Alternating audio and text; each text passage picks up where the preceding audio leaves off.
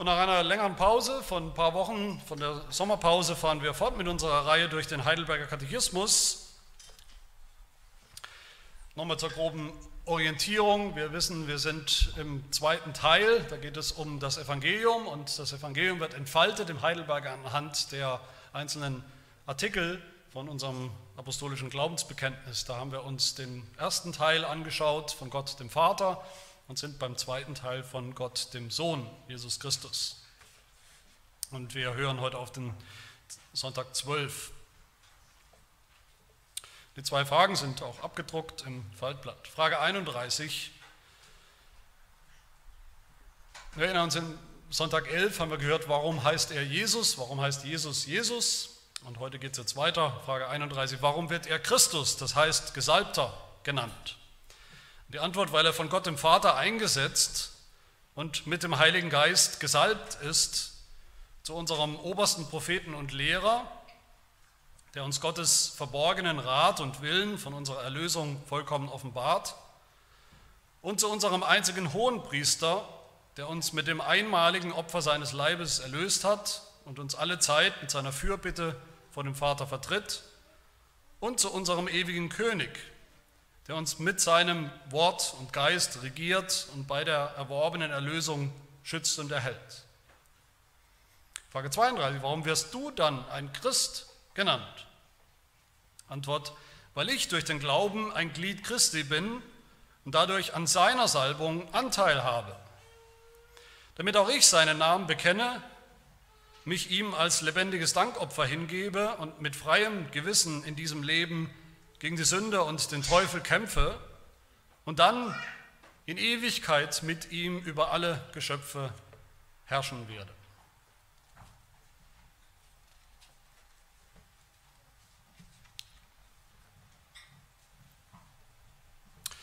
Ich habe das in der letzten Katechismuspredigt, also zu Sonntag 11, zum Namen Jesus, habe ich das schon gesagt. Es gibt keine wichtigere Frage als das, womit wir uns hier beschäftigen, nämlich die Frage, wer ist Jesus Christus eigentlich? Und wie stehe ich zu ihm? Und der Heidelberger macht es uns da wirklich einfach, pädagogisch einfach. Wer ist Jesus? Wozu ist Jesus gekommen? Was hat er getan? Was tut Jesus noch heute für uns? Dazu, sagt der Heidelberger, brauchen wir eigentlich nur den Namen anzuschauen, wie er denn heißt. Jesus und Christus.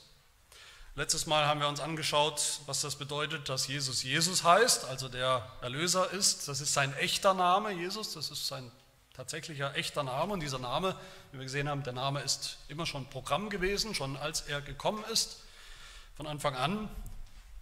Und heute geht es jetzt um die Frage, warum heißt dieser Jesus auch noch Christus? Das ist übrigens, sage ich immer wieder, aber zur Erinnerung, das ist nicht sein Nachname, das ist nicht ein Name, wie wir eben Meier oder Heck oder Apitz heißen. Das ist eine Funktion. Christus ist eine Funktion, ist eine Berufung, ist ein Amt, das ist eine offizielle Bezeichnung, ganz ähnlich eigentlich wie man Präsident ist oder Kanzler oder eben König oder Minister oder sowas in der Richtung. So sehen wir es im Alten Testament. Und auch hier ist es wieder so wie bei dem letzten Sonntag, dass uns der Heidelberger in der Frage gleich schon die Antwort einflüstert und souffliert. Warum heißt er Christus? Das heißt der Gesalbte. Also die Antwort ist da eigentlich schon drin. Aber die Frage ist natürlich auch hier, was bedeutet das jetzt alles? Was bedeutet das für Jesus und was bedeutet das für uns. Frage 31, warum heißt er Christus? Frage 32 dann, warum heißen wir Christen? Ich würde mal sagen, dass es keine Zeit in der Geschichte der Menschheit gab, ich kann das nicht beweisen, aber das ist jetzt mein Verdacht, wo so viele Menschen so wenig Sinn gesehen haben in ihrem Leben, wie das heute der Fall ist. Und wenn man keinen Sinn sieht in dem Leben, kein Ziel, keinen Plan, kein Programm. Ich denke, da können wir uns alle ausrechnen, keine lohnende Aufgabe, keine lohnende Berufung sieht, dann können wir uns alle ausrechnen, welche Krankheiten daraus folgen, welche schlimmen Folgen, gesellschaftliche Folgen auch. Nie zuvor gab es so viele, und das kann man allerdings belegen, zumindest soweit man Aufzeichnungen hat, niemals zuvor gab es so viele 11, 12, 13-jährige Kinder, die schon Identitätskrisen haben, wegen Depressionen, in die Therapie gehen. Nie zuvor gab es so eine hohe Selbstmordrate, zumindest über längere Zeit, wie heute, selbst unter Jugendlichen übrigens. Nie zuvor so viele vereinsamte, deprimierte, alte Menschen, die sich in ihrem Altersruhestand nicht mehr freuen können, weil sie einfach völlig deprimiert sind. Vereinsamt, nie zuvor so viele Menschen, die einfach überhaupt nichts mit ihrem Leben anzufangen wissen. Viele Menschen sind einfach, die, die driften und gleiten einfach so durch dieses Leben ohne Sinn, ohne Zweck, ohne Bestimmung. Warum das alles eigentlich? Warum bin ich da? Wozu bin ich da? Die suchen dann Teilerfüllungen, eine Teilerfüllung in der Arbeit vielleicht, in die man sich reinstürzt, wenn man das Glück hat, einen Beruf zu haben, der einem eine gewisse Erfüllung auch gibt. Oder sie genießen einfach das Leben von einer Party zur anderen in vollen Zügen, weil sie eben nicht wissen, wie lange es noch dauert. Dieses Leben, ewig dauert es nicht. Oder finden Sinn und Zweck einfach in der Familie, in ihren Kindern, aber all das wissen wir, ist nicht der ultimative Zweck, wofür wir da sind. Und das gilt leider auch hier für viele, viele Christen. Viele Christen haben genau dieselbe Krise.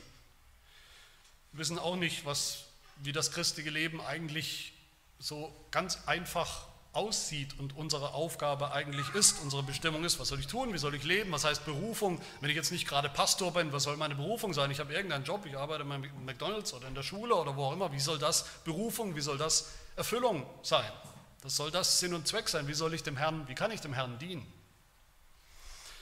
Meine Lieben, was uns der Heidelberger hier gibt, natürlich biblische Lehre, die er uns hier gibt, aber was er uns gibt über unsere Identität, wer wir sind und dann unsere Aufgabe, was wir tun sollen, ich finde, das ist, das ist gleichzeitig so schlicht, so ein schlichtes und einfaches und, und, und hilfreiches Programm, könnte man sagen, so eine schlichte Marschrichtung und Zusammenfassung. Und gleichzeitig aber unglaublich erhebend und, und erfüllend, eine hohe und heilige Berufung, die wir hier finden, wie es höher und heiliger nicht sein könnte. Und zuerst wollen wir uns anschauen, warum Jesus Christus heißt, also seine Berufung. Das ist mein erster Punkt. Jesus heißt Christus, oder besser gesagt, Jesus ist der Christus. So müssen wir das eigentlich verstehen. Jesus ist der Christus. Was das sprachlich bedeutet, das ist relativ einfach erklärt. Christus ist einfach die Übersetzung des hebräischen Wortes Mashiach oder Moschiach, woher wir den Messias haben. Und das bedeutet eben auf Deutsch ganz einfach gesalbt, gesalbter. Was bedeutet das, dass der Jesus der so im Mittelpunkt steht unseres Glaubens, des christlichen Glaubens, dass, das, dass der auch ganz zentral dann auch noch ausgerechnet Gesalbter heißt. Was bedeutet das? Ich habe den Eindruck, dass wir oft damit nicht mehr viel anfangen können. Was soll das sein? Was soll ein Gesalbter sein? Salbe, naja, Salben kennen wir. Man reibt sich halt ein mit Salben aus gesundheitlichen Gründen. Aber wenn wir das nicht mehr verstehen, wenn wir als Christen nicht mehr verstehen, was das bedeutet, dass Jesus der Christus, der Gesalbte ist, dann haben wir, ich glaube, das wissen wir alle, ein ernsthaftes Problem. Wenn wir den zweiten Namen oder das Amt und die Aufgabe von Jesus Christus nicht mehr begreifen, dann haben wir ein ernsthaftes Problem. Das ist der Inbegriff von dem, wer Jesus ist und wozu er gekommen ist und was er bis heute tut. Das ist die häufigste Beschreibung für Jesus im Neuen Testament. Christus. Und im Alten Testament die häufigste Vorahnung und Vorschattierung der Messias, der kommen wird. Das ist die zentrale Aussage auch über Jesus, wer er ist. Gleichzeitig wissen eben viele Christen nicht mehr, was das bedeutet. Also vielleicht das Sprachliche können sie gerade noch übersetzen, aber was bedeutet Gesalbter?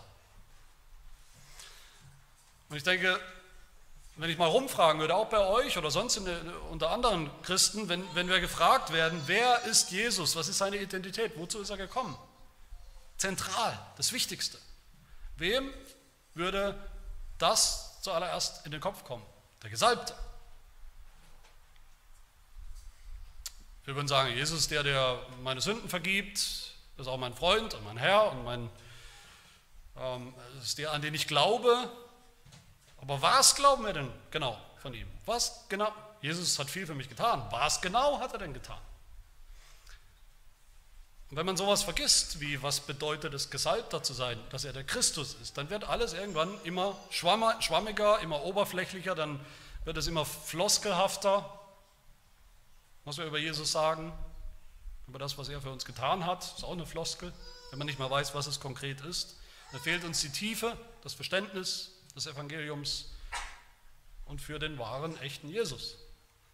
Und ein Grund dafür, das kann ich anschließen an die Predigt von heute Morgen, ein Grund dafür, warum wir nicht mehr wissen so richtig, was Christus bedeutet, Gesalbter bedeutet, ist, dass wir, dass viele Christen nach und nach eben den Zugang zum Alten Testament verlieren. Als könnte man eben guter Christ sein, auch ohne das Alte Testament. Gib mir das Neue Testament, gib mir vielleicht noch ein paar Psalmen zum Lesen, zum Beten, zum Singen. Aber das reicht. Aber das geht nicht, wenn man mal ein Experiment durchführen würde und jemandem, der wirklich, gibt es ja, der wirklich noch nie irgendwas gehört hat aus der Bibel, gar nichts weiß. Man würde dem einfach, was manche Christen manchmal tun, auch aus evangelistischen Gründen, einfach nur ein neues Testament in die Hand geben. Sag, lies und würde ihm sogar helfen zu lesen. Was wäre das Ergebnis? Der würde nur Bahnhof verstehen. Warum? Weil Jesus von Anfang an, wie beschrieben wird im Neuen Testament, als Messias, als Gesalbter. Matthäus 1, erste Seite des Neuen Testaments, der Stammbaum Jesu, da heißt es, Jakob zeugte den Josef, den Mann der Maria, von welcher Jesus geboren ist, der Christus genannt wird. Soll das sein? Wenn wir das Alte Testament nicht kennen. Oder Lukas 2, die Weihnachtsgeschichte, denn euch ist heute in der Stadt Davids der Retter geboren, welcher Christus ist. Was bedeutet das, wenn man das AT, Alte Testament nicht kennt? Gar nichts. Im Alten Testament gibt es viele Messiasse, im übertragenen Sinn, nämlich weil da tatsächlich viele Menschen gesalbt worden sind. Man könnte sagen, jeder, der im Volk Israel eine wichtige Rolle, ein, ein Amt hatte, der wurde eben gesalbt. Wenn es darauf ankam, dass er auch anerkannt war in seiner Funktion, in seinem Amt, wurde er gesalbt. Und warum war das so? Diese Salbung, dieser Akt, jemanden zu salben, der hat zwei Dinge deutlich gemacht. Nämlich erstens, dass dieser Mensch, diese Person sich nicht selbst berufen hat. Er ist nicht eines Tages aufgestanden, hat gedacht, ich glaube, ich kann da was besonders gut. Oder Gott selbst hat mir direkt da irgendwas aufs Herz gelegt und deshalb mache ich das jetzt mal. Und die, die mir zuhören, die hören mir zu, die nicht, die halt nicht. Die Salbung hat deutlich gemacht, der, wird, der ist berufen von außen, hat sich nicht selbst dazu bestimmt. Und zweitens hat die Salbung deutlich gemacht, dass dieser Amtsträger auch ausgerüstet war mit den Begabungen, den Fähigkeiten, mit dem, was er braucht, um dieses Amt auszufüllen. Also ein Amt, eine offizielle Berufung, eine göttliche Begabung oder Ausrüstung, all das macht diese, diese, dieser Akt, jemanden zu salben im Alten Testament, deutlich. Wer wurde gesalbt? Wie gesagt, alle eigentlich, die einen wichtigen Dienst hatten im Volk Gottes, Amtsträger und die drei wichtigsten Ämter im Alten Testament, das war das Amt des Propheten, das war das Amt des Königs und das war das Amt des Priesters oder der Priester. Propheten wurden gesalbt, das alleine ist schon spannend. Äh, das war nicht nur irgendeine geistliche Gabe, die man eben in sich gespürt hat oder vernommen hat, die man einfach so ausgeübt hat, das war ein offizielles Amt. Und deshalb der offizielle Akt der Salbung auch.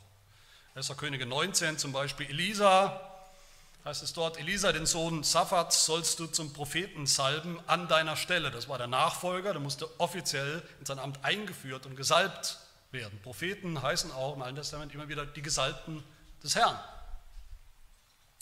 Priester wurden gesalbt, auch an ganz vielen Stellen, Buch Exodus zum Beispiel immer wieder, Kapitel 40, der Auftrag, du sollst Aaron und seine Söhne vor dem Eingang der Stiftshütte führen und sie mit Wasser waschen und bekleide Aaron mit den heiligen Kleidern und salbe ihn und heilige ihn, damit er mir als Priester diene, offiziell. Auch seine Söhne sollst du herbeiführen und sie mit den Leibröcken bekleiden und du sollst sie salben, wie du ihren Vater gesalbt hast, damit sie mir als Priester dienen. Und diese Salbung soll für sie ein ewiges Priestertum bedeuten, für alle ihre Geschlechter. Dass das niemand anzweifeln kann ihren Auftrag und ihre Berufung. Und drittens eben Könige, das ist die dritte Gruppe. Könige wurden gesalbt, wenn sie ihr Amt, in ihr Amt eingeführt wurden. Salomo wurde zum König gesalbt und viele andere mehr. Bei Salomo heißt, über Salomo heißt es im ersten Königebuch. Der Priester Zadok nahm das Ölhorn aus dem Zelt und salbte Salomo mit diesem Öl. Und das ganze Volk rief, es lebe der König Salomo. Seine Salbung und dann die Anerkennung. Das ist jetzt der König. Und wie wurde gesalbt? Normalerweise mit Öl, wie wir es gerade gehört haben, oder einer Salbe, also einem verdickten Stoff. Öl galt immer schon als besonders kostbar im Orient und auch in der Welt des Alten Testaments, als eine Art ja, Luxus oder göttliche Substanz, könnte man sagen. Im Alten Testament ist Öl oft verbunden, symbolisch verbunden oder sichtbar verbunden mit dem Heiligen Geist. In den Ölbäumen bei Zacharia oder im Heiligtum im Buch Exodus finden wir das auch so, wo Öl fließt, da, fließt, da steht das für die Gegenwart oder die, die Fülle, die Erfüllung mit dem Geist Gottes. Bei der Salbung von David zum König, da lesen wir 1 Samuel 16, da nahm Samuel das Ölhorn und salbte ihn mitten unter seinen Brüdern und der Geist des Herrn kam über David von diesem Tag an und weiterhin, blieb auch auf ihm, der Geist des Herrn. Das heißt, diese Salbung mit Öl war ein Bild für den unsichtbaren Empfang des Heiligen Geistes für dieses Amt und diese Aufgabe, für den der so gesalbt wurde. Wenn wir jetzt zu Jesus kommen, könnte man sagen, könnte man einwenden, aufmerksame Bibelleser vielleicht, naja, das Neue Testament sagt doch nirgendwo, dass Jesus so gesalbt wurde. Mit Öl. Wo sehen wir trotzdem im Neuen Testament, dass Jesus gesalbt wurde, der Gesalbte, der Messias ist. Und wir müssen uns nochmal bewusst machen, das war die entscheidende Frage als Jesus, also zur Zeit Jesu. Die entscheidende Frage. Ist er der Messias, der Gesalbte oder nicht? Ist er der, auf den wir gewartet haben über Jahrhunderte, der Gesalbte, der Messias, oder ist es ein Betrüger, ein Hochstapler, ein Scharlatan? Und dass Jesus gesalbt war für seine Aufgabe, für seinen Dienst, das sehen wir schon in seiner Taufe am Jordan. Diese Taufe wird beschrieben als eine Salbung mit dem Heiligen Geist, Lukas 3. Es geschah aber, als alles Volk sich taufen ließ und auch Jesus getauft wurde und betete, dort tat sich der Himmel auf und der Heilige Geist stieg in leiblicher Gestalt wie eine Taube auf ihn herab und eine Stimme ertönte aus dem Himmel, die sprach, du bist mein geliebter Sohn, an dir habe ich wohlgefallen. Und dann heißt es weiter, und Jesus war ungefähr 30 Jahre alt, als er begann. Womit? Mit seinem Dienst. Das war die Salbung zu seinem Dienst. Jesus aber voll Heiligen Geistes kehrte vom Jordan zurück und wurde vom Geist in die Wüste geführt. Der Geist ist auf ihm und führt ihn jetzt in seinem Dienst. Und die Apostelgeschichte, die, die kommentiert das die sagt über den Dienst Jesu in Apostelgeschichte 10, wie Gott Jesus von Nazareth mit Heiligem Geist und Kraft gesalbt hat und wie dieser umherzog und Gutes tat und heilte, denn Gott war mit ihm. Das ist die Salbung. Seine Salbung. Warum wurde Jesus dann nicht vielleicht noch zusätzlich auch mit Öl gesalbt, wie das eben Usus, wie das eben Praxis war? Nicht einfach, weil es vergessen wurde oder nicht, nicht nötig war, weil er ganz anders war. Weil Jesus kein Vorläufer, kein Vorbild war. Alle die vielen Propheten, all die vielen Könige, all die vielen Priester vor Jesus, das waren alles Vorbilder eben. Schatten, Abbilder, Platzhalter, Vorbereitung. Auch das Öl war nur ein Bild, ein Schatten. Jesus wurde nicht mit Öl zum König gesalbt, weil er kein normaler menschlicher König war. Weil sein Königtum nicht von dieser Welt war, weil er es nicht von Menschen empfangen hat. Menschen konnten ihn gar nicht dazu berufen und einsetzen, sondern nur Gott direkt. Jesus wurde nicht zum Hohepriester gesalbt mit Öl, weil er kein normaler, vorläufiger, menschlicher, sündhafter Hohepriester war. Jesus wurde nicht zum Propheten gesalbt mit Öl, weil er nicht wie andere Propheten eben für Gott gesprochen hat, sondern weil er selbst als Gott gesprochen hat. Mit einzigartiger Autorität. Also ich würde sagen, dass, dass wir keine traditionelle Salbung, Salbung mit Öl finden von Jesus im Neuen Testament. Das ist kein Beweis dagegen, dass er der Gesalbte ist. Im Gegenteil, das ist der Beweis dafür, dass er das Original ist. Der wahre Gesalbte die Realität, die Wirklichkeit, kein Schatten, kein Vorbild. Und genauso sagt es unser Katechismus hier. Warum heißt er Christus? Wenn wir genau darauf achten, das passt jetzt genau in diese Antwort, weil er von Gott, dem Vater, nicht von Menschen, eingesetzt und mit dem Heiligen Geist gesalbt ist, mit der Fülle der Realität, dem Original, mit der wahren Salbung, nicht mit irgendeiner symbolischen. Dass er vom Vater kommt, vom Vater gesandt, vom Vater eingesetzt und wirklich Träger des Heiligen Geistes in Fülle ist. Das ist der ultimative Beweis, dass er der Messias, der Gesalbte ist, nicht einer von vielen. In dieser Salbung wurde Jesus nicht zu einem Amt, sondern zu einem dreifachen Amt gesalbt und beauftragt, nämlich als König, als Priester und als Prophet in einer Person. Zuerst ein paar Worte zu Jesus als, in seinem Amt als Propheten. Der Heidelberger sagt, Jesus ist eingesetzt und gesalbt zu unserem obersten Propheten und Lehrer. Was tut er? Was tut Jesus als unser oberster Prophet? Heidelberg sagt, sagt es uns ja dann weiter, der uns Gottes verborgenen Rat und Willen von unserer Erlösung vollkommen offenbart. Auch da, wenn wir nochmal zurückdenken ans Alte Testament, im Alten Testament sehen wir immer eine Bedingung. Wenn der Messias kommt, dann werden, das werden wir daran erkennen, dass er Gottes gesalbter Prophet ist, sein wird. Jesaja 61 zum Beispiel spricht lange, lange im Voraus vom Kommen des Messias, spricht vom Messias. Und wie wird er sein? Was wird er tun? Da heißt es, der, der Geist des Herrn, des Herrschers ist auf mir, spricht der zukünftige Messias, weil der Herr mich gesalbt hat, den Armen frohe Botschaft zu verkünden. Er hat mich gesandt, zu verbinden, die zerbrochenen Herzens sind, den Gefangenen Befreiung zu verkünden und Öffnung des Kerkers den Gebundenen, um zu verkündigen das angenehme Jahr des Herrn und den Tag der Rache unseres Gottes und um zu trösten alle Trauernden. Gesalbt zu verkünden.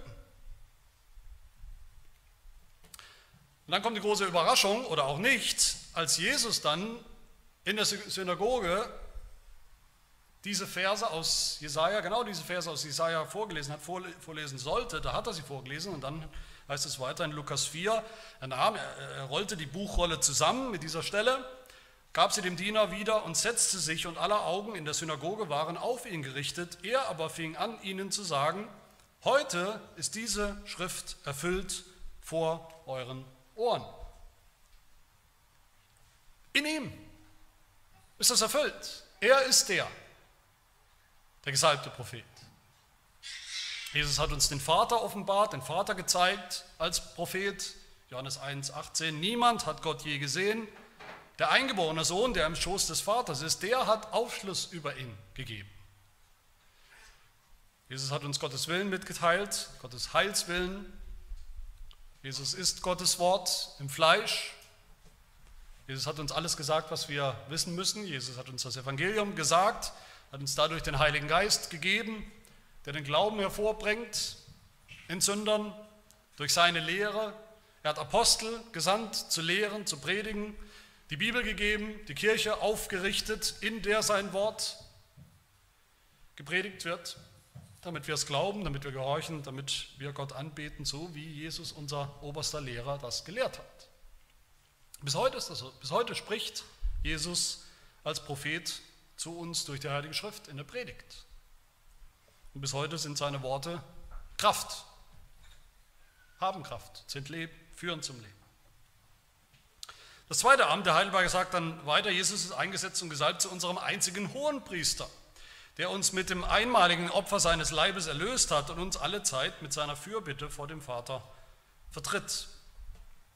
Und auch hier gilt es wieder die, die, diese Sprache, das ist neutestamentliche Sprache natürlich, da können wir nichts davon verstehen. Die ganzen Nuancen und die ganze Tiefe von dem, was wir hier sehen, können wir nicht begreifen, wenn wir nicht den ganzen Reichtum der Vorbilder im Alten Testament vor uns haben. Was tut ein Priester? Immer schon. Was tun die Priester? Priester gehen in Gottes Gegenwart, sie treten in Gottes Gegenwart, die bringen das Volk, Gottes Volk in Gottes Gegenwart. Priester vermitteln, Priester leiten den wahren Gottesdienst. Priester zeigen die Größe Gottes, die Heiligkeit, die Herrlichkeit Gottes. Priester bringen Opfer, die Opfer, die wir brauchen für unsere Sünde. Priester treten ein vor Gottes Altar mit Bitten, mit Fürbitten, dass Gott uns annimmt. Das ist die Aufgabe des Priesters. Im Alten Testament selber sehen wir, es gab besonders wichtige Priester, die hohen Priester. Nur sie waren eigentlich, zumindest fast, zumindest vorbildhaft zuständig für die Vergebung der Sünden. Nur sie durften ins Heiligtum.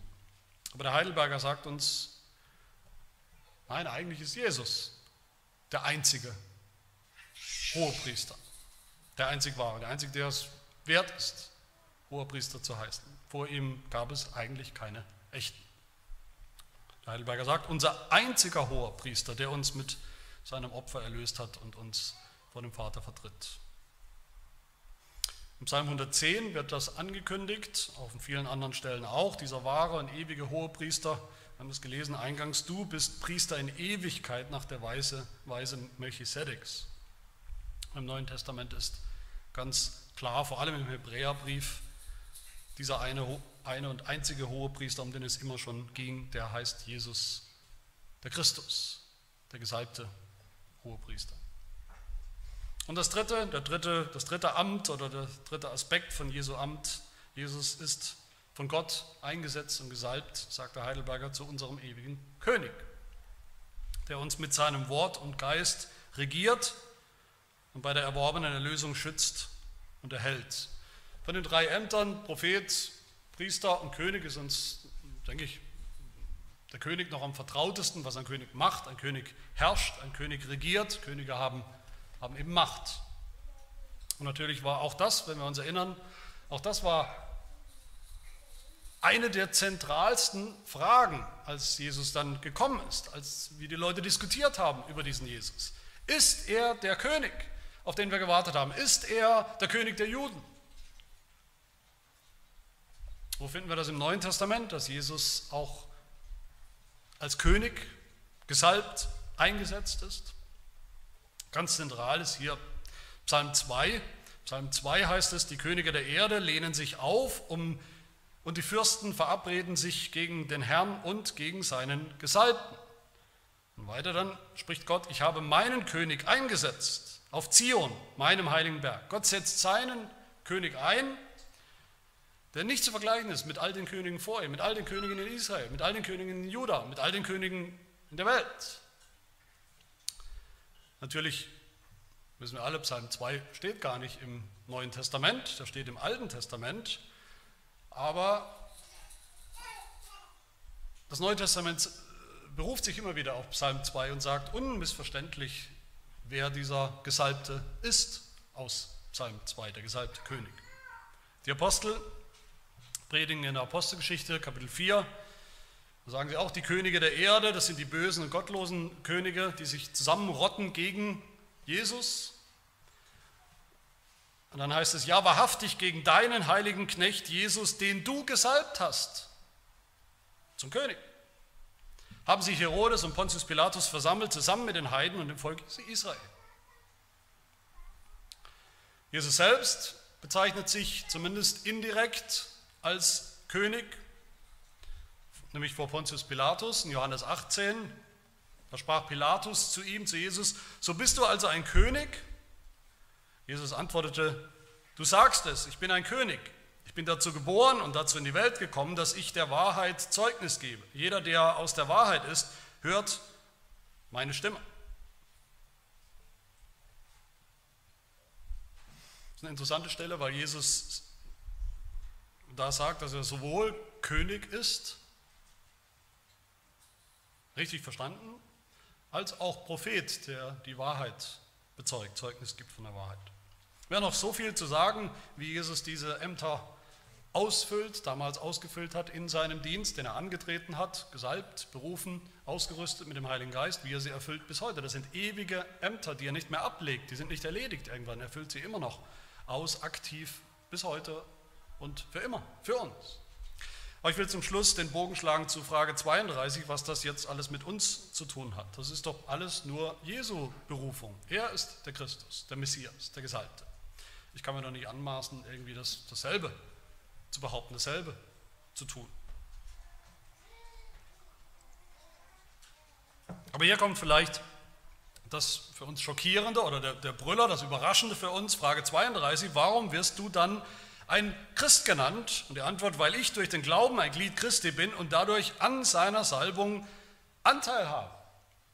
Das müssen wir uns mal auf der Zunge vergehen lassen. Ich glaube, wir denken da nicht genügend darüber nach, was hier wirklich gesagt wird. Wenn wir glauben an Jesus Christus, wenn wir zu Jesus gehören durch den Glauben, sind wir seine Glieder, Glieder, Gliedmaßen, Glieder seines Leibes, Arme, Beine, Füße, Zehen, Münder, was auch immer. Und dann haben wir Anteil an seiner Salbung.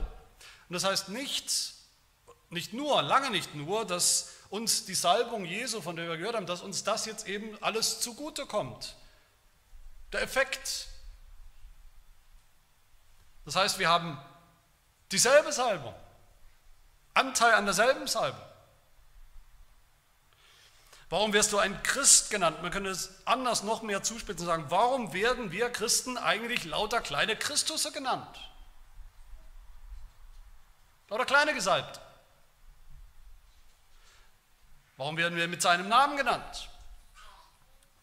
Nicht Jesus, so heißen wir nicht, aber eben Christen, wie Christus, wie gesalbt. Bei all dem, wie Jesus natürlich, das wissen wir alle, ich hoffe, das muss ich nicht dazu sagen, wie Jesus natürlich sein Amt, sein dreifaches Amt als Gesalbter wirklich einzigartig ausgefüllt hat, unwiederholbar, dem kann man nichts hinzufügen, müssen wir auch nicht, Gott sei Dank. Natürlich sind wir keine Propheten groß geschrieben, die Gottes Wort direkt neue Offenbarungen bringen. Natürlich sind wir keine Priester großgeschrieben, die jetzt noch andere in Gottes Gegenwart bringen, echte Opfer bringen, echte Opfer, die wirksam sind zur, zur Vergebung. Natürlich, natürlich sind wir keine echten Könige, die jetzt schon herrschen in dieser Welt über andere. Und diese Unterschiede, die betonen wir natürlich oft, oft genug und die müssen wir auch betonen bis zu einem gewissen Grad. Aber bei all diesen, diesen Qualifizierungen oder diesen Einschränkungen dürfen wir nicht vergessen, die Jesus Salbung und Berufung verstehen wir nur richtig, wenn wir verstehen, dass sie auch weitergeht, dass sie weitergeht mit uns, dass sie auf uns übergeht. Und das müssen wir hier sehen im Heidelberger. Wie der Heidelberger in Frage 31 und 32 so parallel, wie er unsere Berufung, das was wir sind und wir zu tun haben, mit genau denselben drei Kategorien oder Aufträgen eben beschreibt. Parallel. Wir haben auch ein Amt, wir sind auch gesalbt, wir sind auch Könige und Priester und Propheten. Anders ja, aber eben trotzdem auch. Und ich finde eigentlich für mich persönlich und ich denke auch für jeden Christen, dass es eigentlich keine einfachere und, und, und, plastischere Beschreibung des christlichen Lebens, unserer Aufgabe, unserer Berufung geben kann, als diesen, diesen Dreiklang König, Priester und Prophet. Was bedeutet das? Wie sind wir gesalbt als Propheten? Was bedeutet das für uns? Wie, wie tun wir das? Der Heidelberger sagt, ich habe an seiner Salbung, der Salbung Jesu, Anteil, damit, da kommt unsere Aufgabe, damit auch ich seinen Namen bekenne. Den Namen Jesu. Das ist prophetisch. Die Charismatiker, viele Happy-Clappy Gemeinden, die wollen immer gern, dass es noch echte Propheten gibt, wenigstens ein paar, aber die gehen, die gehen nicht weit genug.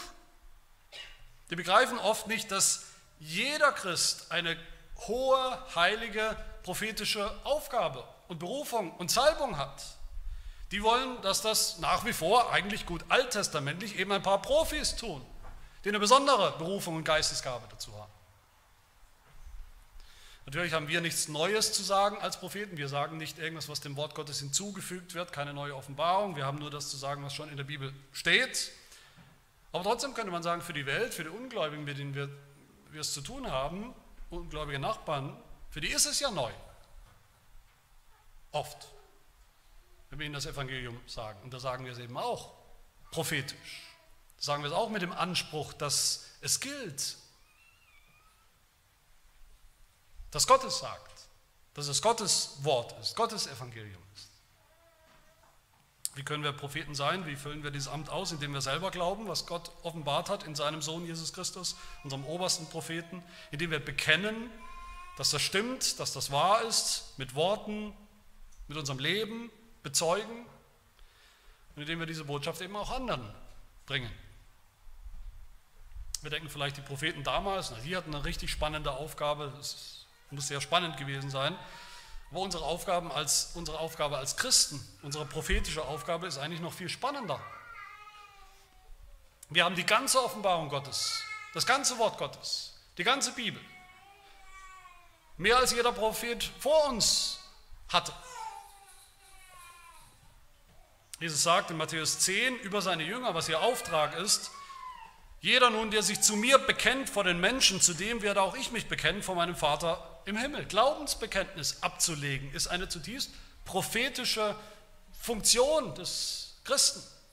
Es ist prophetisch. Zeuge zu sein. Das ist unsere prophetische Aufgabe. In Nummer 11, im Alten Testament natürlich, da sagt Mose einmal, ach, das ist ein Wunsch, ach, dass doch das ganze Volk des Herrn weissagen würde, dass doch der Herr seinen Geist auf sie legen würde. Das war Mose Wunsch damals. Und genau diesen Wunsch, diese Hoffnung hat Gott erfüllt. Nicht mehr ein paar einzelne Profi-Propheten, Profi-Propheten, Zungenbrecher.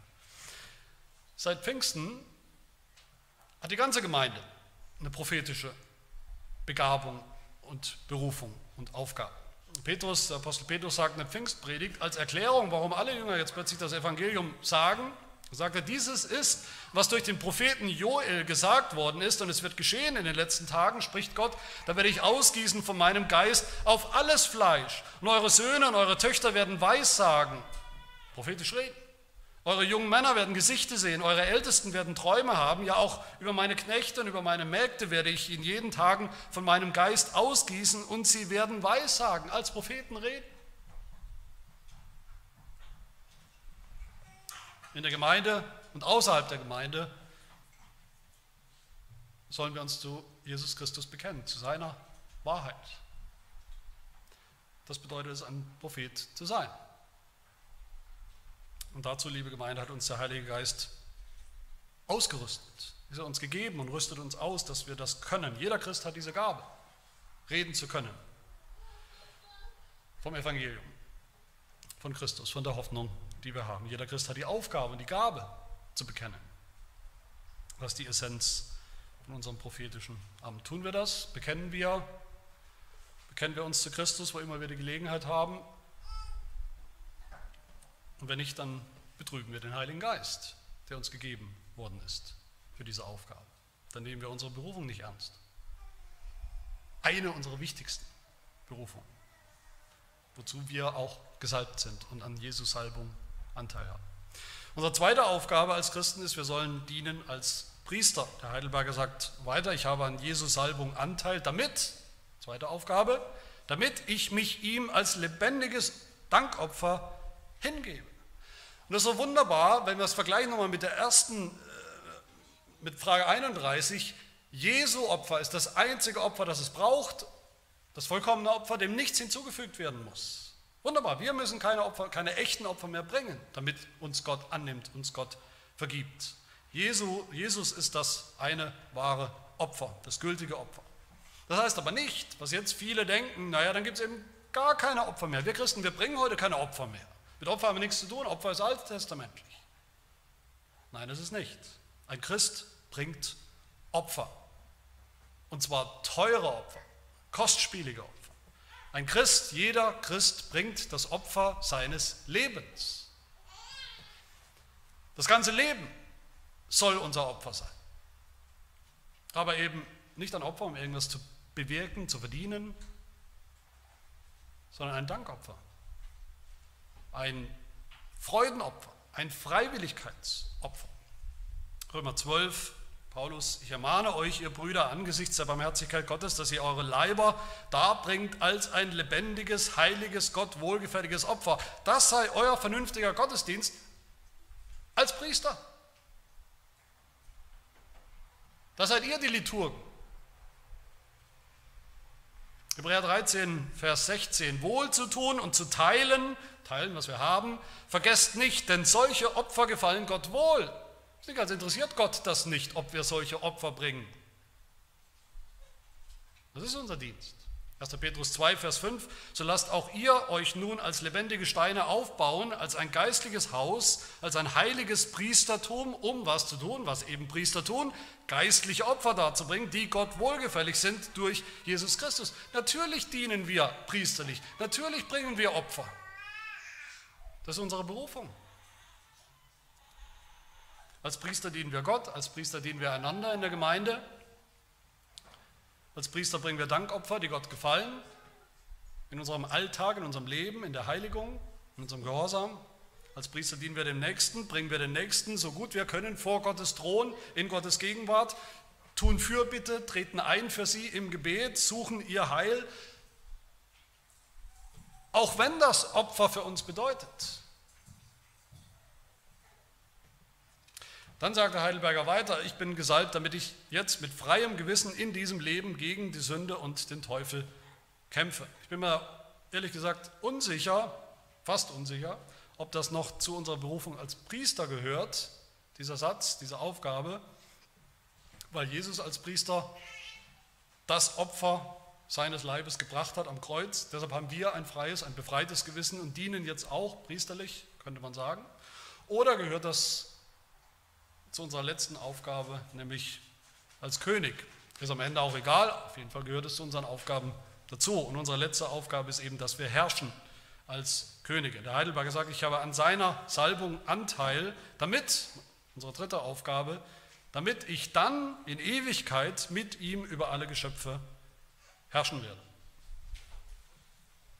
Man könnte sagen, dass, ich, dass wir jetzt mit freiem Gewissen, wie der Heidelberger sagt, in diesem Leben gegen die Sünde und gegen den Teufel Kämpfen, das hat auch schon was Königliches. Es hat mit Macht zu tun. Wir kämpfen.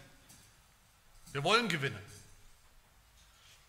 Wir kämpfen jetzt schon in diesem Leben gegen den Teufel und zwar so, dass wir schon wissen, wer gewinnt und wer verliert am Ende. Nämlich der Teufel verliert. Aber dann sagt der Heidelberger, wenn Jesus wiederkommt, wenn dieses, diese, dieses Zeitalter, dieses Kapitel der Geschichte zu Ende geht, wenn Jesus seine Herrschaft, sein, sein Reich sichtbar aufrichten wird auf dieser Erde, dieser Welt, im neuen Himmel der neuen Erde, dann werden wir in Ewigkeit mit ihm über alle Geschöpfe herrschen. Dann wird sichtbar, dass wir in Christus, mit Christus auf seiner Seite sind, Anteil haben an seiner Salbung zum König, zum Herrscher. Und das bedeutet, dass wir dann, übrigens wie Adam auch, dass wir dann wieder herrschen werden über die Schöpfung, inklusive dem Teufel der dann niedergetreten auf dem Boden liegen wird. Wie dienen wir heute schon als Könige, als kleine Herrscher über die Schöpfung? Wie dienen wir dem König der Könige, Jesus? Indem wir schon jetzt anfangen, über die Sünde und das Böse zu herrschen in unserem eigenen Leben. Da fängt das an. Nicht indem wir politische Umstürze forcieren wollen. Indem wir herrschen über Sünde und Teufel. Wie dienen wir dem König Jesus, der gesagt, der selber gesagt hat, mir als dem König, mir ist gegeben alle Macht im Himmel und auf Erden als König. Indem wir hingehen als Könige und zu Jünger machen alle Völker, sie taufen auf den Namen des Vaters und des Sohnes und des Heiligen Geistes und sie lehren, alles zu halten, was unser König Jesus befohlen hat. Das ist eine königliche Aufgabe. Der Missionsbefehl ist eine königliche Aufgabe. Die Herrschaft Christi auszubreiten auf der Welt. Meine Lieben, wenn das nicht die höchste und, und heiligste Berufung ist, die ein Mensch haben kann. Anteil zu haben an der Salbung Jesu zum König, zum Priester, zum Propheten, wodurch wir selber zu kleinen Propheten, Priestern und Königen werden und so dienen, Anteil haben an Jesu Werk, das immer noch weitergeht, an Jesu Dienst, den er immer noch tut auf der Erde heute und eine Zukunft Anteil zu haben an seinem Dienst im Himmel für immer. Ihr seid Könige, Priester und Propheten, deshalb wollen wir auch mehr und mehr so leben. Amen. Wir beten. Herr, wir preisen dich und danken dir, dass du so ein geduldiger Lehrer bist mit uns. Du hast über Jahrhunderte, Jahrtausende deinen Sohn, unseren Retter, vorgebildet, angedeutet, angekündigt, abgebildet durch Hunderte und Tausende Schatten und Vorbilder zur Zeit des Alten Testaments.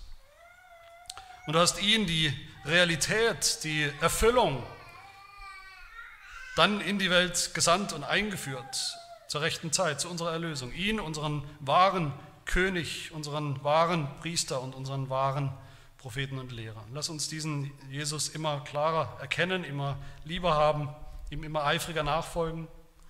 Wir danken dir, dass dein Sohn Jesus Christus all das für uns geworden ist, dass er noch heute unser Priester, Prophet und König ist. Wir danken dir aber auch, dass wir Anteil haben an dieser Salbung als Christen. Hilfe uns unserer Berufung hier auch würdig zu leben, auch unsere Ausrüstung und Erfüllung und Salbung in Christus, unsere Salbung mit dem Heiligen Geist, dass wir ihn, unseren Herrn Jesus Christus, immer mutiger bekennen, dass wir dir und auch einander treu, priesterlich dienen und dass wir in diesem Leben mehr und mehr herrschen über die Sünde. Ja, all das bitten wir in seinem heiligen und herrlichen Namen.